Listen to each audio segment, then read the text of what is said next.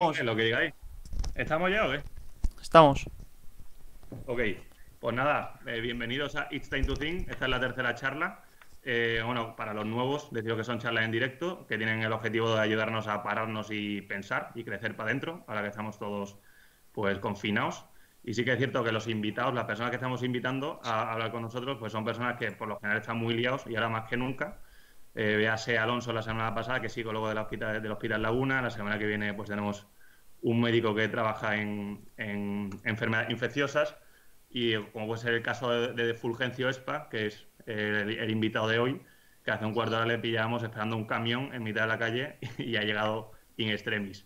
No sé qué nos puede contar José del invitado. Bueno, pues eh, don Fulgencio Espa es, es, cura, además es doctor en teología, además de autor de un montón o de bastantes libros. Además de eso, hacía meditaciones muy cortitas y muy buenas de 5 o 10 minutos que uno se ventilaba rápido y daba gusto. Y nada, eh, él está, su parroquia está en el ensanche de Vallecas y entonces lo que podemos ver nosotros, a lo mejor la realidad que nosotros no podemos ver, él la ve en primera línea y eso que nos pilla muy cerca, que Vallecas no está a 800 kilómetros de Madrid, sino que está al ladito de Pozuelo y bueno, nos, nos puede enseñar un poco la realidad que hay allí también, pero aparte de eso, es un tío muy deportista, muy normal y que nos va a poder dar la charla ahora y espero que os guste y que la disfrutéis mucho. Y nada, y así como eh, apunte más, eh, decir eso, lo de siempre, eh, que por favor todas las preguntas que tengáis nos las vais poniendo en el chat en directo para según acabe, pues eso, hacérselas a, a Don Full, ¿vale? Así que nada, sin explayarnos más, Don Full, todo tuyo. Muy bien, muchas gracias. Se oye bien, ¿no? Muy bien. Pues bienvenidos, yo agradezco la presentación que me habéis hecho. Si no se oye bien o lo que sea, pues me la hacéis, notar, ¿vale? Porque lo estamos haciendo con el móvil. Y, y, con el móvil pues siempre tiene más dificultad porque efectivamente teníamos que descargar una camión de alimentos, porque bueno, la realidad que nosotros creo que vivimos tampoco es muy distinta a la que vivís vosotros, ¿no? Porque bueno, este es un barrio nuevo, pero es verdad que hay toda clase de situaciones y, y en general, sobre todo, muy buena gente. Me han dicho que el título de esta charla es Recomenzar y que tengo apenas ahora 28 minutos, porque si era media hora, ya llevo dos, pues me quedan 28. Eh, bueno, recomenzar es, es, una palabra en realidad, o sea que tampoco se sabe muy bien de qué, cuál es el asunto y eso es quizá lo primero que tenemos que determinar. Para que haya un cierto orden, yo voy a dar una introducción. Después de la introducción mm, va a haber eh, tres capítulos, uno, dos y tres. La introducción es, eh, bueno, pues nos ayudará un poco a centrar el asunto y luego tres temas, ¿no? O sea, uno que es la propia palabra recomenzar. Eh, bueno, en fin, os lo voy contando, ¿no? Entonces, lo primero es que quizá debemos pensar es qué nos dice esta situación. Es decir, estamos en una situación que probablemente no han vivido ni vuestros padres hasta ahora, ni siquiera vuestros abuelos. Quizá vuestros bisabuelos sí, mis abuelos con toda seguridad sí, porque vivieron la guerra civil, pero los vuestros no. O sí, depende de lo mayores que sean, pero difícil, difícil, pues sois jóvenes. Y, entonces, bueno, pues eh, si uno lee la prensa, tiene esa costumbre, o ve el telediario, que cada vez es más desaconsejable porque acaba uno entre la depresión y el ansia, ¿no?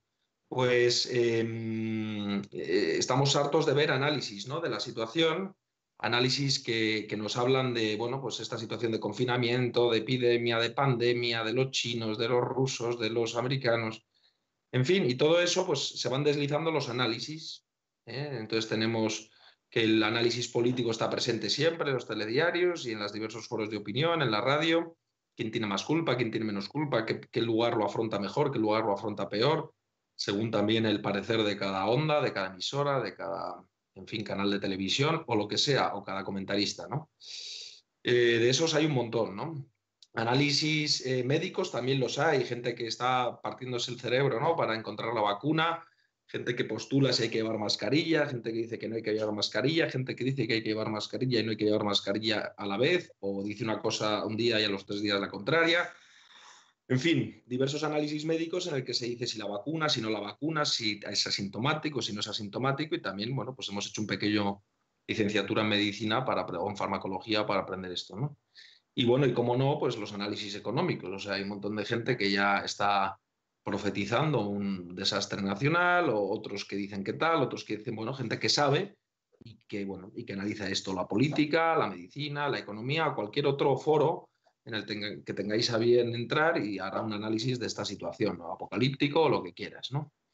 Pero yo me preguntaba a nivel más humano, es decir, sería técnicamente dicho, a nivel antropológico, eh, ¿qué, o sea, ¿qué significa esta crisis para mí? ¿no? En definitiva, a nivel de andar por casa, a nivel de, de, bueno, pues cualquier persona que está, digamos, ahora viendo esta charla o que está viendo la realidad, yo esta tarde, ahora estoy en la parroquia, esto que veis atrás, pues hombre, efectivamente no solo vivir en un barracón de chapa, mi parroquia es un barracón de chapa, como veis, y mm, entonces me ha pillado aquí pues con el móvil y ya está, ¿no? Pero, pero bueno, ¿qué significa esta crisis mm, pandémica para mí? Para mí, porque, eh, bueno, yo entiendo que esto lo ven jóvenes, ¿no? Voy a partir de este presupuesto, aunque seguro que lo ve muchísima gente y, sobre todo lo ve quien, le da la gana, ¿no? Pero mmm, la diferencia que encuentro en ocasiones al hablar con los adultos y con los jóvenes, como por otra parte es bastante lógico, ¿eh? no creo que esto sea una crítica ni sea nada que merezca la pena que uno se rasgue las vestiduras, ¿no? Pero veo que mientras que los mayores ven, identifican muy prontamente un cambio de época, los adultos, ¿no? Bueno, eh, los jóvenes, pues ciertamente mm, es muy de valorar que hagáis foros para pensar, porque realmente como no se piense, estamos viviendo sencillamente un paréntesis en el que lo que más me genera duda es cómo acabarán mis exámenes, pero en el fondo estamos perfectamente persuadidos que dentro de un mes, dentro de dos semanas o dentro de seis, nos iremos al bar de copas más próximo o más célebre para gastarnos otra vez eh, tantos euros en celebrar el fin del confinamiento, mientras habrá gente que nos rodea que se muere de hambre o ha caído o ha perdido su trabajo o ha colapsado su empresa. ¿no?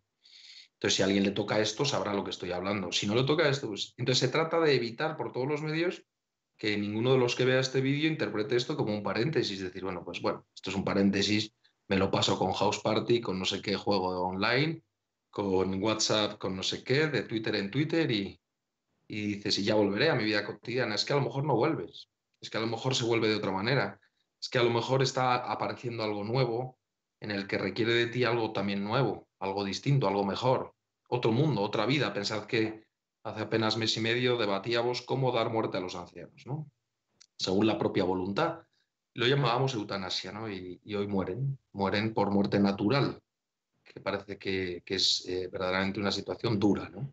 Bueno, es una situación dura, ¿no? Entonces, cuando digo un examen a nivel antropológico, no estoy diciendo algo extrañísimo, en plan de tíos con, no sé, la cabeza verde, antenas, sino en el fondo estoy preguntándome, o quiero que cada uno se pregunte desde el punto de vista más personal, ¿qué tiene que ver esta crisis conmigo?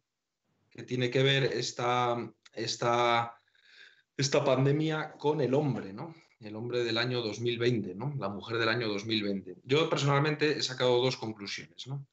La primera conclusión es que, pues que, que el control no es la felicidad. ¿no? Es decir, que yo creo que eh, hay una cierta tendencia a controlarlo todo y hemos llegado a la conclusión de que tener todo controlado, o sea, me noviaré con tantos años, me viviré a vivir con no sé quién, luego me casaré, luego tendré un hijo y tres cuartos, luego la hipoteca estará a tres octavos de pagada. Y dices, bueno, pues todo eso se puede ir a la, perdonadme, se puede ir a la mierda en un minuto. Entonces esa experiencia, lejos de ser mala, es buena porque es mucho más vital, porque es mucho mejor vivir una vida con improvistos, no estos improvistos, evidentemente, no estos imprevistos, perdón, pero decir, bueno, ¿por qué no voy a vivir una vida, una vida que, bueno, pues que se abra a lo imprevisto? Imprevisto en el amor, imprevisto en la vida, imprevisto en tantísimas cosas. ¿no? Porque, bueno, pues eh, claro que hay que planificar las cosas, claro que hay que decir a dónde voy a ir este verano, dónde voy a hacer tal cosa, dónde voy a hacer tal otra. Mm, pero, pero hay que tener una flexibilidad que yo creo que hemos perdido. Y entonces, sobre todo los mayores, y, y de repente se te cae el mundo encima cuando no salen. O sea, un ejemplo tonto, ¿no? Es decir, tú si hace tres meses llegabas y estaba roto el ascensor de casa y, y vives en un sexto o un décimo, pues te pillas un rebote que flipas. A lo mejor ahora estás subiendo andando, ¿no? Entonces, la diferencia es decir, bueno, no podré yo vivir, eh, bueno, pues con una mayor flexibilidad a lo imprevisto. Y eso me parece que es una primera lección importante. Y la segunda que tiene que ver con esta es, y con un agradecimiento mayor. ¿Cuántas cosas dábamos por supuesto y quizás no vuelvan? O sí. En cualquier caso, no las agradecíamos. Entonces vivíamos vivimos, vivimos, podemos vivir en un espíritu de queja y esta pandemia nos enseña a decir, pero te das cuenta de lo que tiene, te das cuenta de lo que tiene. Quieres dejar de quejarte, ¿no? A lo mejor por pequeñeces, por cosas intrascendentes o por cosas sin importancia, ¿no? En cualquier caso, enmarcamos así la charla, ¿no? Es una charla que trata de dar, trata de realizar un análisis antropológico de lo que está sucediendo desde una perspectiva específica, que es recomenzar, ¿no? que es el título de la charla, si yo me he enterado bien, que puede que no me haya enterado bien porque me dijeron un día y luego fue otro, y luego era una hora y luego fue otra. Entonces puede ser que el receptor no se haya enterado o que el emisor me haya confundido. No lo sé. Fuere como fuere, recomenzar parece que es el tema, ¿no? Entonces, la primera pregunta es que recomenzar se conjuga en la primera persona de singular, o sea, no es recomienza tú, cariño, ¿sabes? Sino recomienzo yo. Entonces, recomienzo yo significa que alguien recomienza. Es decir, que si yo quiero que esta pandemia signifique efectiva para, efectivamente para mí un cambio o un progreso o una mejora o algo del estilo, lo primero que tengo que tener es una identidad, es decir, ¿quién soy yo? O sea, suena, ser capaz de responder a la pregunta ¿quién soy yo? En el libro, precisamente, El arte de recomenzar, mmm, Fabio Rossini dice que, mm, hablando con no sé quién, le dijo, pinta Italia, ¿no? Como si te dicen a ti, pinta España y Portugal, ¿no? Entonces pintó, mm, pues efectivamente, Italia. Y dice, ¿te das cuenta que para definir Italia lo que has hecho es pintar sus límites? y has pintado los límites de Italia y rápido hemos visto la figura de la bota y hemos dicho, este país es Italia. Lo cual ya nos da una primera pista, ¿no? Y es decir, que el que recomienza, ese yo que recomienza, ese yo que recomienza se dibuja por sus límites. Ese yo que recomienza se dibuja por sus límites. Es decir, que si yo quiero responder a la pregunta ¿quién soy yo? Lo primero que tengo que plantearme es eh, cuáles son mis límites. Porque solo, eh, bueno, no sé si solo, tendría que pensarlo más, pero desde luego, siendo consciente de mis limitaciones, eh, se hace posible la realidad del cambio, de un modo privilegiado. No sé si único, pero desde luego privilegiado. Y diría que único, porque si tú no reconoces límite en nada, ¿para qué vas a cambiar? Aparte de que dile a Dios que sea parte y ya te sientas tú en el solio eternal, ¿no? Pero decir, hombre, mm, ¿cuáles son mis límites?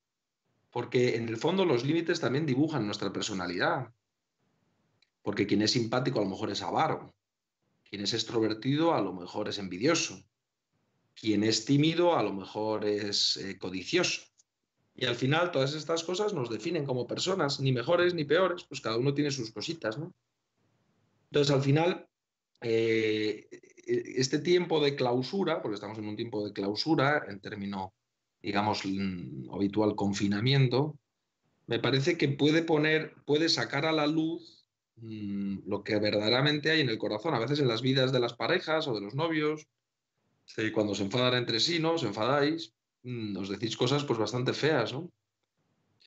Y a veces uno para disculparse dice, te he dicho cosas que no pensaba. Bueno, pues si no las hubieras pensado, pues hombre, no las hubieras dicho, ¿no? O sea que tampoco somos una marioneta en manos de otro. A lo mejor las piensas, pero ordinariamente las, las, las pones debajo de lo que se llama caridad, buena educación, porque somos, somos muy jorobados, ¿no? Y, y tenemos en el corazón a veces malos pensamientos, que claro que los pensamos, pero no los decimos porque somos personas bien educadas y somos personas que no queremos hacer daño, pero cuando te enervas, cuando pierdes la calma, pues de repente cargas contra otro, ¿no? Entonces, eh, claro, mm, ¿qué hay en el fondo de mi corazón? ¿no? ¿Cuáles son las líneas de mis fronteras? ¿no? Que sin embargo me dibujan como lo que soy, que por otra parte es tan atractivo para otros, nuestras madres, nuestras personas crías nos quieren como somos, también con nuestros defectos. De otro modo, no sería un amor verdadero. Eh, precisamente ese conjunto de cosas nos definen como personas. Entonces, eh, en eh, estos días es más difícil poner el tapón porque es difícil evadirse, ¿no? Es difícil irse a otro lugar, no puedes, te puedes poner los cascos, puedes hacer lo que quieras, pero está aflorando dentro de ti un montón de cosas que no es que no las pienses, es que no querrías que estuviera. Bueno, pues a ellas hay que atender. Y decir, fíjate, esa mirada de juicio hacia tus familiares, hacia tus amigos, pues estaba antes, pero ahora aflora con el cansancio, con, la imposibilidad de escapar, haciéndote quizás más auténticamente tú, dicho sea de paso. Menos figurín, menos, eh, como dicen en Italia, haciendo menos la bella figura, o sea, menos quedar bien. Se, sale lo que somos. Entonces, eh, bueno, pues eso nos brinda evidentemente una ocasión de cambiar. Por tanto, la primera cuestión es esta, ¿no? Es cambio yo, no cambia el de al lado. Recomienzo yo, no digo recomienza tú, rey, ¿sabes? La segunda cosa es el mismo concepto, ¿no? Recomenzar. Claro, hablar de recomenzar, eh, recomenzar, ¿no? Significa que ya se comenzó una vez, ¿no? Si no sería comenzar. O sea, que recomenzar eh, habla de aquellos que ya lo han intentado y no han podido.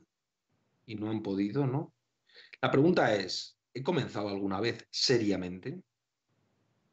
No, voy a misa todos los domingos, o no, no sé, cada uno, no, es cuestión religiosa, es cuestión de seriedad, perdonadme el término, existencial. O sea, yo me he puesto delante de mi existencia y he dicho verdaderamente cuál es mi misión en la vida o simplemente soy un superviviente. Bien, me lo paso bien, voy escapando de una cosa a otra, vivo la vida a tope, sí, tengo mis estudios, mis amigos, incluso es una vida honrada y sana, sí, sí, pero, pero tiene un porqué. Porque eso es comenzar. Comenzar a vivir algo que tiene un sentido específico. ¿Cuál es el sentido? No el de todo el mundo, no, no, el tuyo. O sea, te has parado a pensarlo. ¿Qué tiene de parada la vida para ti? ¿Qué tiene Dios de parado para ti? En el, estoy leyendo ahora una novela que se llama La Marcha Radeski, que es la de la que cantan al final del concierto de Viena. Eh, no voy a cantar porque canto fatal, pero que dan palmas y tal. Allí en Viena se, descocan un poco, ¿no? En ese contexto tan aburrido. Y bueno, la marcha Radeski pues cuenta la historia del imperio austrohúngaro y tal. Y hay un momento dado en el que un militar se encuentra con el médico militar también y le dice, eh, dice la novela que, además es un momento en el que van a ser llamados a la guerra contra los rusos, militares que siempre habían vivido en paz y que toda su educación había sido mórbida, floja, ¿no? en la paz. Y por tanto la guerra era una historia que les habían contado, pero cuando se vieron en la realidad se vieron completamente superados. La pregunta es si esto nos pasa a los jóvenes de hoy, bueno, a los que sois jóvenes. Es decir, he nacido, yo creo que habéis nacido en una época donde la lucha es mucho más interior que exterior, yo mismo también. Yo no he pasado una guerra ni nada por el estilo, ¿no? Pero es una lucha de, bueno, pues a veces de amores paternales no encontrados, de, de situaciones escolares difíciles, de, de dependencias con el móvil, etcétera, etcétera. Que a lo mejor no es la guerra abierta, pero es una pequeña guerra, sí. O una gran guerra interior, mejor dicho. Pero en cualquier caso llega el momento de la guerra verdadera, exterior, y dices, bueno, un paréntesis, yo, yo no estoy preparado para eso. Ni siquiera tengo en la memoria, las historias ya son de mi bisabuelo, no de mis abuelos. Y en esa misma conversación que tienen aquel médico militar y el militar nieto del héroe, el héroe de Solferino, en fin, una historia que cuenta, dice, en un momento dado, ¿no? Dice, el abuelo de uno era un judío que con mucho esfuerzo había pagado la carrera médica de su hijo, de su, nieto, y el otro era, mm, el nieto de un, bueno, un campesino esloveno que al final acabó siendo duque. ¿no? Y se dicen entre sí, no tenemos la madera de nuestros abuelos. Poco fuerte eso. ¿no? Es decir, no somos, efectivamente, no somos, somos otra, yo soy otra generación y vosotros sois otra generación. Pero esto nos devuelve a la primera pregunta. Entonces, ¿quién soy yo? Es muy bueno que sea capaz de definirlo. ¿Cuál es mi capacidad de sacrificio, de entrega, de amor, de vida, etcétera, ¿no? Pero la pregunta segunda es, tiene que ver con esta, es, ¿pero he comenzado alguna vez a vivir eso? ¿O no? ¿He comenzado a vivir eso o no? Porque si he comenzado, efectivamente podemos hablar en este segundo apartado de recomenzar. Efectivamente, tengo que recomenzar. Pero es que a lo mejor yo tengo la duda, ¿no? De si acaso he comenzado alguna vez. O alguien puede pensar, claro que he comenzado, si no, no estaría aquí. Es que no me refiero a, por ejemplo, a comenzar por intentar ser, yo qué sé, honrado, o intentar aprobar, o intentar no mandar a la porra a mi hermano, o intentar ser mejor hijo, o no cocerme un viernes y, lo intento y vuelvo a caer y, me levanto. No me refiero a eso. O sea, me refiero a un recomenzar que a un comenzar a decir, efectivamente, sé cuál es el destino de mi vida, efectivamente, sé para qué estoy aquí, y, a partir de ahí las formas propias de vivir van a ser dependiendo de ese fin, de ese ideal, de ese amor. Cosa que, por cierto, amanece en el corazón del hombre y de la mujer pues a los 16, 17, 20, 25 años, torna esa edad de juventud, porque se vive proyectado hacia el futuro. Joven es aquel que mira hacia el futuro, viejo es aquel que recuerda y lamenta goza con el pasado. Por eso hay jóvenes viejos y viejos jóvenes, dependiendo de cómo sean capaces de mirar al futuro. Por tanto, la segunda, si la primera cuestión es quién soy yo, la segunda cuestión es si comienzo o recomienzo. No en cositas, sino en la gran verdad de mi vida, lo cual es un movidón, porque es una pregunta muy seria. La tercera cosa, digo, mm, tanto si comienzas como si recomienzas, porque si comienzas, si comienzas la cosa, ¿cuál es la diferencia entre comenzar y recomenzar?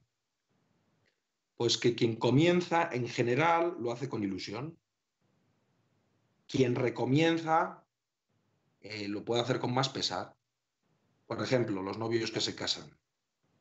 Pues comienzan una vida en común y probablemente lo hagan, esperemos, ¿no? Lo hagan con ilusión. Ahora, los esposos que se reencuentran después de una traición recomienzan, pero el pesar es grande.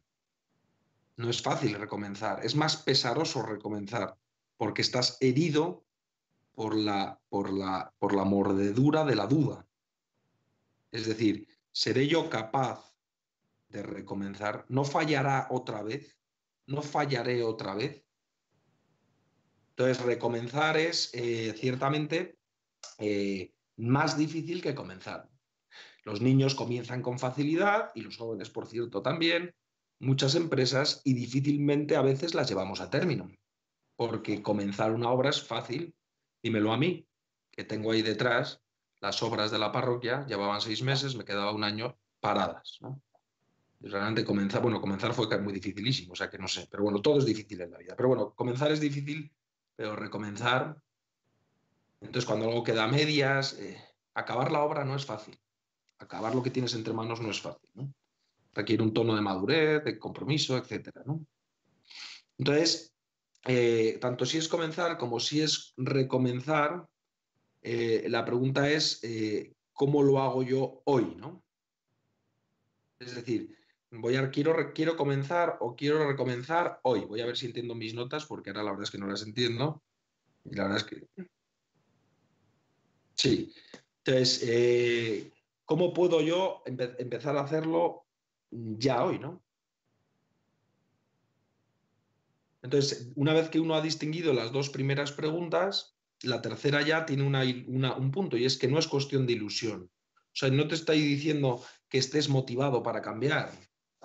O sea, quizás el gran engaño ha sido hacer educar y hacer pensar que uno tiene que hacerlo todo motivado. O no.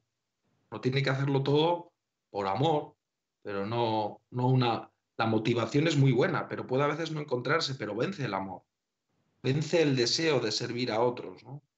Vence el deseo de... Entonces, de un modo muy plástico, en estos días se nos está brindando la ocasión de recomenzar. Es decir, respondiendo a la pregunta ¿quién soy yo y si he comenzado o no? Ahora llega la tercera y dices, bueno, pues ya tengo un ideal, ya, tengo una, ya sé lo que quiero, no lo que quiero, sino cuál, qué estoy haciendo yo aquí, y a partir de ahí las formas exteriores cambiarán y estarás recomenzando siempre. Voy a poner un ejemplo para que se entienda. Mm, cuando llega esta crisis, que nosotros teníamos, pues eso, unas obras a, construir, unos proyectos, eh, lo que sea, ¿no? En la, vida de la parroquia, estupendo, pues eh, aparece de repente un montón de nuevas realidades. Aparece el cementerio mm, que tenemos aquí cerca, que tiene apenas difuntos y tiene ahora bastantes al día, que nadie pide al sacerdote y sin embargo vas allí y la gente, la gente pues, te lo agradece muchísimo porque no esperaba encontrar un sacerdote que diera una despedida, pues como fue el caso de ayer, iban con las cenizas del padre y muerto el 20 de marzo y con el cadáver de la madre. Eh, y dices, pues eh, nadie te ha llamado al sacerdote, pero al estar ahí has podido dar un consuelo estupendo ¿no? y duro. Y de repente las familias que no tienen alimentos y de repente inmigrantes que no sé qué, tienes conversaciones ¿no? de esa hija que echó a su madre de casa eh, vive en un barrio, pues, digamos, Coslada, por ejemplo, ¿no? Y echó a su madre de casa y ahora ha venido con ella porque su pareja está con coronavirus y ella está embarazada. Y su madre la recibe en casa. Y tienes conversaciones con gente que jamás hubieras pensado que tendrías. Recomienzas, ya no tiene 600 niños en catequesis, la movida que tenemos aquí habitualmente, hay otra cosa. Y esa otra cosa te está exigiendo recomenzar esta misma charla. Pues un grupo de personas habrán pensado, ¿cómo podemos recomenzar? Recomenzar a hacer pues lo que hacíamos antes, pero ahora se nos está pidiendo algo nuevo. Pero para eso hay que tener una idea clara de lo que es mi servicio en el mundo y mi vida. Y saber muy bien qué es lo bueno y qué es lo malo, qué es la verdad. A veces dice la gente, no hay verdad ni mentira. Y eso es dramático, porque si no hay verdad ni mentira, no hay bello ni feo, ni bueno ni malo. Y por eso el mundo a veces es tan feo. Las cosas que se hacen son tan feas. Porque realmente, si no hay verdadero ni, ni, ni, falso, ni bueno ni malo, pues ni bello, ni unidad ni división, y por tanto nada ninguna unidad se mantiene en el tiempo. Por tanto, es como la gran aventura o el gran, digamos, la gran invitación al, recomienz, al, recomenzar o al comenzar, ¿no? Cada uno allá donde se encuentre. Entonces, lo que nos invita a todo esto, o por lo menos quiero yo invitar, es a cada uno que piense realmente cuál es la verdad de su vida, porque las formas específicas de expresarse pueden ser diversas. Pero ¿para qué estás tú ahí? ¿Va a acabar todo esto y vas a seguir igual? Pues a mí me daría pena. Y bueno, entiendo que a ti te importa un bledo que a mí me dé pena, pero es que es dejar pasar un tren de una vida a tope. ¿Qué es una vida a tope? Me suena atópico, me decía el otro día una en una charla. Una vida a tope es una vida según, según lo mejor. Una vida a tope es según, según Dios. Una vida a tope, entonces en definitiva, eh, cualquiera que esté viendo esto, dices, bueno, ¿y cuál puede ser el primer paso para, para ese comenzar o ese recomenzar? Pues desde luego la reconciliación interior. Porque el reconocimiento de los propios límites nos cuesta porque, porque a veces encontramos heridas que no queremos enfrentarnos a ellas. Porque a veces eh, nos avergonzamos de tener la posición que tenemos, las posibilidades que tenemos y no haber hecho absolutamente nada. O sea, no haber comenzado. Y entonces, eh, sumando estas cosas, uno no quiere entrar dentro de sí porque le da miedo. Y no tiene que dar miedo. Aunque una madre se olvide de sus hijos, yo no me olvidaré de ti, dice Yahvé en el libro de Isaías, ¿no? Dice Dios. Y en ese sentido, reconocer los propios límites desde la profunda blancura y belleza de Dios y decir, pido perdón. Ser capaz de pedir perdón. Pedir perdón a Dios y a los demás. Pedir perdón significa eh, acercarse al sacramento de la confesión, los que seamos creyentes, que es un privilegio alucinante. dices, yo me confieso directamente con Dios. Bueno, pues allá tú. Pero a mí me parece un gesto de misericordia poder decir, hace un minuto no tenía certeza y ahora sí tengo certeza de que estoy perdonado. En el fondo es un rostro, es una misericordia y además, igual que ahora han vaciado los hospitales, ¿no? Y ahora solo hay enfermos de coronavirus. ¿Por qué? Porque así dan los mismos a todos. ¿No? Y si llega otro con otra cosa, pues tendrá que ser enviado a otro sitio, si es un hospital solo de coronavirus. Pues no podemos pensar que la vida moral sea así, en el sentido de decir, bueno, yo ya pido perdón a Dios. Ya, pero ¿cuál es tu medicina? ¿Cuál es tu medicina? O sea, apreciar que se nos va a dar un consejo valiosísimo. No, yo es que tuve una mala experiencia. Bueno, yo también con los supermercados y no he dejado de ir a ellos, ¿no? Yo me perdí en uno cuando tenía tres años y no he dejado de ir a supermercados, ¿sabes? Ya, pero no es un tema de conciencia, es verdad, no es un tema de conciencia. Y eso es un tema muy serio, efectivamente, pero, pero ¿te das cuenta de que, de que solo dándote otra oportunidad saldrás del lazo interior que tienes? Entonces, pedir perdón, al configurar los propios límites, surge una necesidad interior de pedir perdón. Está permanentemente en la literatura, está en crimen y castigo y está en todos los lugares. El hombre descansa cuando reconoce su culpa. Así en crimen y castigo, solo cuando lo haga descansará recibe una penitencia. Así aparece continuamente en toda la literatura universal de un modo u otro. Por eso eh, es un buen primer paso para recomenzar el poder reconocer íntimamente los pecados con Dios. Y luego habrá quien se haya acostumbrado a confesarse y tenga siempre los mismos pecados, menos mal, ¿no? Porque si no, dice, pues me voy a atropellar a esta anciana para innovar un poco en mi elenco de pecados y tal, pues hombre, no estaría bien, ¿no? Pero sí es verdad que a lo mejor estos días de confinamiento te hacen ver que dilapidamos la gracia con bastante facilidad. Bien conscientes de que tenemos demasiado cerca, gracias a Dios, muchos sacerdotes dispuestos a aplicar la misericordia de Dios entregando sus vidas, ¿no? ¿Y tú cuándo entregas la tuya?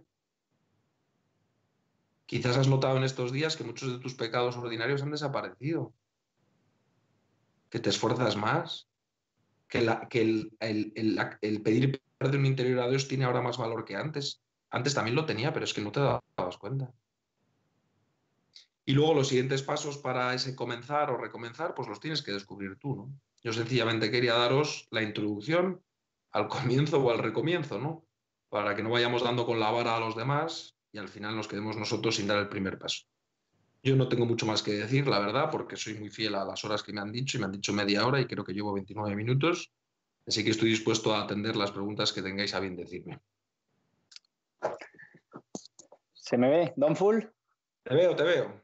De maravilla. Que nada, mil gracias. ¿eh? Lo primero, que hubiera dado para mucho más. Yo creo que cualquiera que lo esté viendo, desde luego, eh, está encantado. Eh, y nada, ahora vamos a hacer un turno de preguntas para hacerlo dinámico, que es lo suyo. Y lo que queremos es que cada persona dé una visión de los que están en el chat según crean o no crean, o sea, según. Y mm, una que te voy a hacer yo para empezar, antes de hacer algunas de las del chat, es una mía y de mucha gente, pero yo tengo fe, gracias a Dios, y tengo muchísimos amigos que no tienen ningún tipo de fe o tienen pero no saben.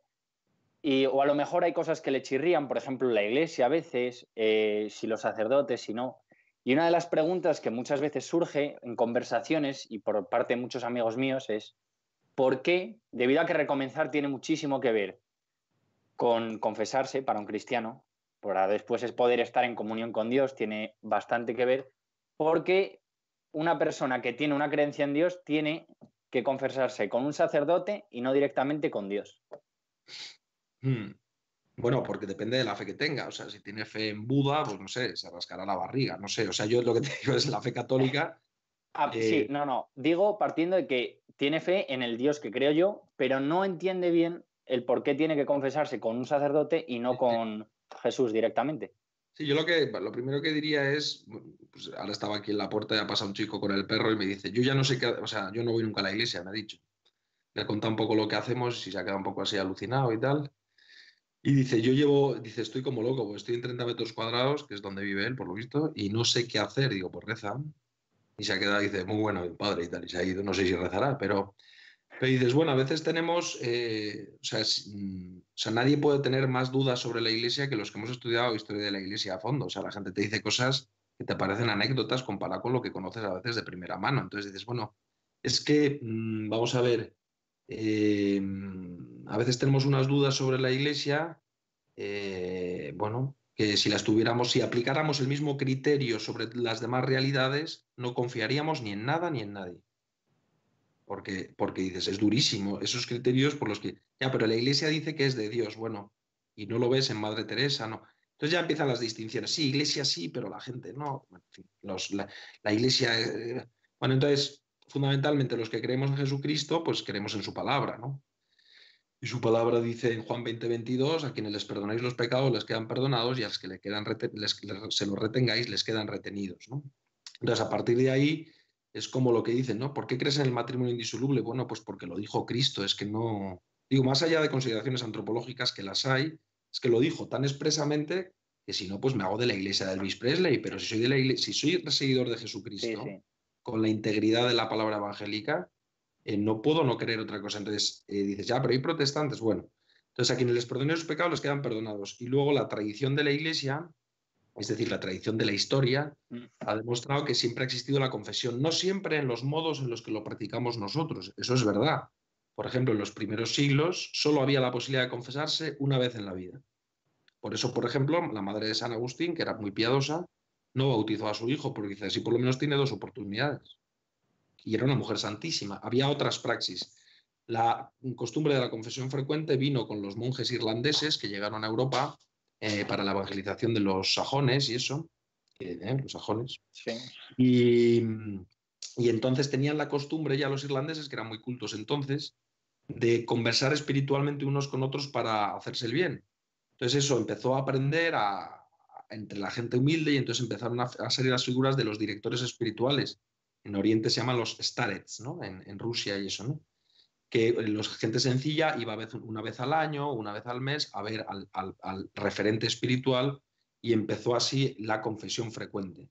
Es decir, la praxis no ha sido siempre la que conocemos ahora, ni los modos, pero es continua la tradición de que para confesar los pecados había que acudir a un sacerdote fiados en la palabra del Señor, a quien que dijo a los apóstoles, vosotros perdonaréis los pecados en mi nombre. Por eso lo hacemos así. Pues genial. Creo que ha respondido bastante bien a la pregunta. Tengo otra de Nacho Granero que dice, ¿cree que esta situación fomentará un cambio positivo en la sociedad o en unos meses esta cuestión será un recuerdo y seguiremos siendo los mismos? Bueno, yo creo que es una buena pregunta. Creo que depende de cada uno, ¿no? Es decir, yo eh, mirando, oye, qué sol me está dando aquí. Creo que en la historia, en la historia ha habido pestes, ha habido de todo, ¿no? Ha habido, y sin embargo el hombre ha vuelto a las mismas. Por tanto, la pregunta a priori es que volveremos a las mismas, ¿no? Pero al final también la pregunta, la respuesta es ¿qué sucederá en cada uno? Es decir, ¿qué sucederá en cada uno de los que ve esto y en cada uno de los que estamos en esto? Entonces, en ese sentido, sí que me parece que conviene darle una vuelta, ¿no? Y es decir, em, digamos así, depende de cada uno. Depende de que cada uno, y, es lo que decía antes, ¿no? La diferencia entre vivir esto como una ruptura y un paréntesis. Desde luego hay gente que no va a volver igual. ¿Por qué? Bueno, pues porque o te toca la pobreza o te toca eh, la muerte. Entonces, la gente que le toque la pobreza más directamente en este caso o le toque la muerte, eh, no volverá a ser igual. No son los más, pero es un grupo significativo. Esa gente, su corazón quedará tocado de tal grado, tocado de tal grado que o bien se endurecerán o bien serán más sensibles, una de dos, ¿no? Que es lo que pasa cuando te toca el sufrimiento. El resto, yo creo que está en nuestra mano decir, no quiero que vuelva a ser lo mismo, sino quiero que sea mejor. Entonces, bueno, pues ahí está ya la respuesta personal de cada uno, ¿no? Ya. Pues tengo otra que es de mm, Avisoy. Dice, si no nos satisface nuestro trabajo u otras circunstancias de nuestra vida, ¿qué nos recomienda intentar... Espera, a ver cómo está planteada. ¿Qué nos recomienda intentar cambiarlos o darle un sentido y certificarnos también en lo que no nos gusta? Hombre, depende, depende, porque dices, a mí lo que no me satisface de, bueno, pues de mi vida es tener un amante. Bueno, pues evidentemente debes de cortar con ello cuanto antes. Quiero decir que depende, ¿qué es, la pregunta es, primero, ¿qué es lo que no te satisface? Porque puede ser una situación ilícita, puede ser lo que sea, ¿no? Pero en general, por la orientación de la pregunta, tiene que parece que tiene que ver con, con que no me satisface de mi vida, mm, pues por ejemplo, mm, trabajo en algo que no me gusta, ¿no?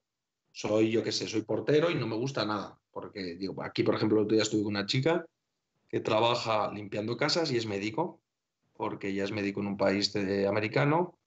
Llegó en el 2004, se lió, tendría que hacer el MIR, no lo hizo, y es médico que, bueno, pues a lo mejor dice, pues, y no llega a fin de mes, dices, pues no me satisface mi trabajo, Entonces, bueno, me parece que, que, tiene que ver con lo de las motivaciones, ¿no? Me parece que hay que conjugar un ser capaz de encontrar eh, lo que de bello hay en lo que de hecho tenemos entre manos, porque es muy cierto aquello de pon amor donde no hay amor y hallarás amor. Y por otro lado, proyectar como joven, tengas la edad que tengas, aunque tengas 90 años, proyectar como joven la posibilidad de otras realizaciones más conformes a un lícito querer, solo faltaría, ¿no?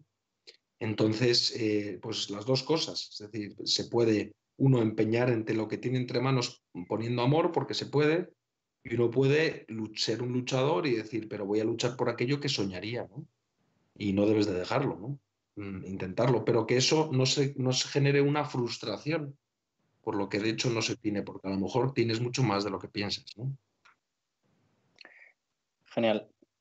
Pues tenemos otra de Alicia Ruiz Rubio que dice, para un no creyente, ¿cuál puede ser un primer paso? Quizá no para encontrar a Dios, pero sí para ser más feliz.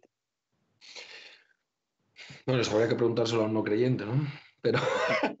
ya, efectivamente. No, pero es verdad que, por ejemplo, ahora, bueno, yo me encuentro con mucha gente creyente, me saludan en Mercadona, en mi barrio, en, bueno, aquí en la parroquia, en las ayudas que damos. Entonces, eh, bueno, pues me parece que la conquista de, Es decir, la primera pregunta, ¿qué es ser? O sea, es que se puede, o sea, ¿qué es ser no creyente? ¿no? Es que no es nada fácil, ¿no? Es decir, mm, quizá damos por supuesto cosas sin haber llegado al fondo del corazón de las personas, ¿no? Y las personas, pues, eh, todo el mundo tiene algo dentro, ¿no? Y quizás lo que hay que llegar, o sea, yo diría que para que alguien sea feliz lo mejor es que tenga verdaderamente amor, tenga compañía, tenga amistades, ¿no? Tenga alguien con quien comprometer su vida también, tenga un propósito. Entonces, a lo mejor no nos toca, en relación a los que nos rodean, no sé, eh, llegar al punto de unión, ¿no? O sea, que mi vagón y el suyo se unan, ¿no? Y el punto de unión es, eh, se encuentra, ¿no? Es decir, hay que buscarlo, hay que buscarlo permanentemente. Es decir, eh, y llegar a enganchar, ¿no? Y enganchando uno tirará del otro y el otro enseñará al uno cosas. Entonces, eh, bueno, el Evangelio reconoce la felicidad laica cuando dice que los fariseos hacen el bien. Hacen el bien y dice, y lo dice y los paganos, y dice Jesús en el Evangelio, si hacéis lo mismo que los paganos, ¿qué mérito tendréis? Pagar impuestos, sonreír, saludar a los que te saludan, ser amigo de tus amigos, lo que dicen a veces las entrevistas, que es para es para tirar, pegarse un tiro, ¿no? Soy muy amigo de mis amigos, dices, menos mal. Pues imagínate que dices, soy bastante enemigo de mis amigos. Entonces dices, eh, vale, pues lo que a lo mejor a nosotros nos toca es decir, es que no basta eso. Eso ya lo hacen los paganos y son gente y, y serán felices. Pero si uno no descubre el imponente amor de Dios que hay, el horizonte de perdón que hay en la confesión, en la vida, pues no podrá darlo a los demás, ¿no? Entonces no hay que presumir que el creyente es feliz y el no creyente es infeliz, porque no es verdad. No es verdad. Lo que sí hay que, al menos a priori existe, según nuestra teología, es que creyendo en Dios realmente puedes alcanzar unas cotas de, amor que el corazón humano ni sospecha. Ya. Genial. Tengo otra de Salvi del Abril que dice cómo podemos frenar el odio hacia, hacia quienes nos gobiernan cuando pensamos que no nos están protegiendo lo suficiente. Pues más rosario y menos radio. Es decir... Eh, Repítalo que a lo mejor no se escucha bien. Sí, más rosario y menos radio, porque a uno cabrear... Pues el lema es bueno. Entonces, eh, Jesús dice amar a los enemigos, ¿no? Que en ningún caso es no vivir la justicia. Es decir, yo creo que es, es posible eh, no digo en este caso en particular que, dice este muchacho, sino en general, es perfectamente posible, por un lado, eh, la, digamos, la reivindicación y la lucha social por las cosas que uno considera oportunas y son buenas para el bien de la comunidad, y por otro lado, el sosiego y la concordia, ¿no? Mm, no hay que albergar, no, es, no, es, no es bueno albergar odio, ¿no? Eh, vuelvo a lo mismo, uno puede pensar cosas que no desea pensar, ¿no? Mm, porque es visceral, o sea, no es, visceral significa no, es no pensado, ¿no? nace de la víscera. Bueno, pues habrá que someterlo, someterlo con, la, digo, con el sacrificio, con, bueno, pues hablarlo con las personas oportunas, pero no, porque si no es que uno se, se quema, y si te quemas te cierras, y si te cierras te arruinas. Pues tengo ya una última pregunta para acabar, Don Full, que además para todos los que somos jóvenes yo creo que viene muy bien. Y la hace Claudia Arrieta. Dice, ¿nos puede dar un consejo a los jóvenes que tenemos que mirar y planear el futuro, pero aún así sin querer controlarlo? Dice, ¿es como contradictorio? ¿Cómo se planea sin controlar? Sí, pues mira, me parece que es una cuestión muy buena, ¿no? Y, y me parece que el, el Papa lo decía, ¿no? En relación a sus abuelos, decía que sus abuelos eh, se casaron no teniendo nada, eh, sacaron adelante familias con muy poco y fueron tremendamente felices, ¿no? Eh, pero tenían lo más importante, dice el Papa, que tenían amor, ¿no? Se tenían amor. Mm, bueno, me parece que mm, yo sí veo, o sea, lo voy a explicar un poco en negativo, pero yo sí veo con todo, no con la pandemia, sino en los últimos años, el fracaso de la sociedad del control. Es decir, eh, tenemos eh, personas eh, que mm, me he noviado tantas veces como he querido, he viajado tantas veces como he querido, me he ido a vivir con la persona que he querido, he tenido incluso los hijos, luego me he casado cuando he querido y sin embargo la tasa de fracaso es mayor que nunca. Y estaba todo conforme al plan. Y la hipoteca pagada conforme al plan, y todo conforme al plan, y sin embargo, el, eh, el, control absoluto en relación a la vida en pareja no ha sido la garantía de la permanencia en el amor. Es un dato estadístico. Entonces, eh, dices, tenemos que encontrar, como pregunta ella, otro modo de planificar, que no vaya punto por punto. Entonces, yo diría, en general, porque esto vale para un sacerdote, para, para una monja, vale para un matrimonio y vale para lo, que cada uno de vosotros queráis formar con vuestra vida, ¿no? Pero es decir, vivir siempre en una dinámica de amor y de vida, sin disociarlo. Es decir, que si yo tengo amigos que no admiten nuevas amistades, no son buenos amigos. Que si yo tengo una relación que da las espaldas a la vida, algo no se está haciendo bien. Es decir, porque la vida se abre paso de un modo u otro, en la vida de matrimonio es muy claro, pero en el sacerdocio, etc. Y eso te replanifica continuamente. Dirá alguien, bueno, pero hay que ser responsable. Claro, claro, hay que ser muy responsable, pero no hay que ser, digámoslo así, eh, em, digamos, eh, cicatero. No hay que ser, decir, eh, poder llegar a decir, tengo la impresión de que mi vida no la gobierno yo. Eso es lo que habría que decir. O sea, de que de algún modo soy llevado. Y ahora estoy aquí, ahora estoy allá, y realmente vivo una vida eh, a full, está bien, eh, a tope, porque, porque no la gobierno yo. Y a mí nadie me mandaba ir a ese sitio o a ese otro más. Detrás del, caminas detrás del amor y generas vida. Y eso no se entiende solo si alguien lo está pensando en el tema matrimonial, hijos, no vale para cualquiera. Cuando uno se empieza a buscar a sí mismo, cuando... Entonces, eso hace que tú vivas eh, absolutamente, bueno, vas planificando, yo soy súper planificado. De hecho, esto es un fiasco para nosotros porque para el verano tenía todo reservado y, y el extranjero y a lo mejor ni nos lo devuelven y es un dinero, pues, pues también vives los fracasos de otra manera, porque la madurez es la capacidad de, una, la capacidad de fracasar. Entonces vives, proyectas, si no sale, no te enervas, no te pierdes, guardas sosiego, porque sabes que hay otro que está contigo. Entonces, es esa especie de vivir en el amor y la vida de modo que puedo decir que alguien lleva mi existencia y yo respondo continuamente como puedo. Por eso tengo una gran felicidad, porque no respondo y respondo a la medida de mis posibilidades, a veces bien, a veces peor, pero en cualquier caso, con lo poco mucho que puedo, y eso da una gran satisfacción interior. Pues de maravilla, Don Full. Quería solo pedirle una cosa que están pidiendo, si pudiera usted recomendar algún libro antes de despedirle ya, algún libro acerca de recomenzar que han mencionado antes y creo que no se ha quedado la gente, y otro si conoce sobre el perdón, que crea que puede ayudar. Sí, vamos, desde luego el, el, el, de antes era El arte de recomenzar.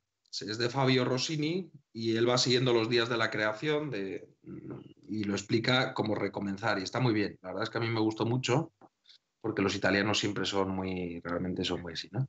Entonces, el arte de recomenzar. Y luego, del perdón, yo es que no lo he leído. Hay uno que aquí lee la gente que dicen que es bastante fuerte. Yo no lo he leído y hay gente que no le ha gustado y hay gente que sí, que se llama Más fuerte que el odio. Pero yo no, no recuerdo el, el, autor, pero vamos, sale un oso de peluche y tal, porque yo creo que hace referencia al odio generado por algún tipo de abuso con los años subsanado. No lo he leído el libro, pero si hay un osito en la portada y se llama Más fuerte que el odio y tal, y reflexiones sobre no sé qué, es tipo testimonio. Vamos, no lo sé, insisto, no lo he leído. Y quizás un poco una gran imprudencia recomendar algo que no has leído, la verdad. Y luego, vamos, ya si hay alguien que quiere el sobresaliente, me parece que la gran, la gran literatura sobre el perdón, pero claro, son dos volúmenes y tal, es Crimen y Castigo. O sea, Crimen y Castigo es un hombre que en las 60 primeras páginas mata a la vieja que le cobra, el, como ahora, ¿no pasa? Que le cobra el alquiler, pero él no puede pagar. Y toda la novela es la persecución de la conciencia que persigue a Raskolnikov, que es el protagonista, porque él no, no, o sea, no puede cargar con la culpa si no confiesa crimen y castigo, si no confiesa. Entonces, eh, pues se presenta sucesivas veces en la comisaría de policía, finalmente no confiesa, no os contaré el final, voy a hacer spoiler, pero en medio de todo ese panorama aparecen unos personajes bárbaros, ¿no? Como Sofía, como Sonia, perdón, como eh, Razumikin, como Marmeladov, ¿no? Una serie de personajes brutales, ¿no? Y es todo como la conciencia siempre está ahí. y te dice, confiésate, confiésalo, confiésalo y no solo eso, pénalo.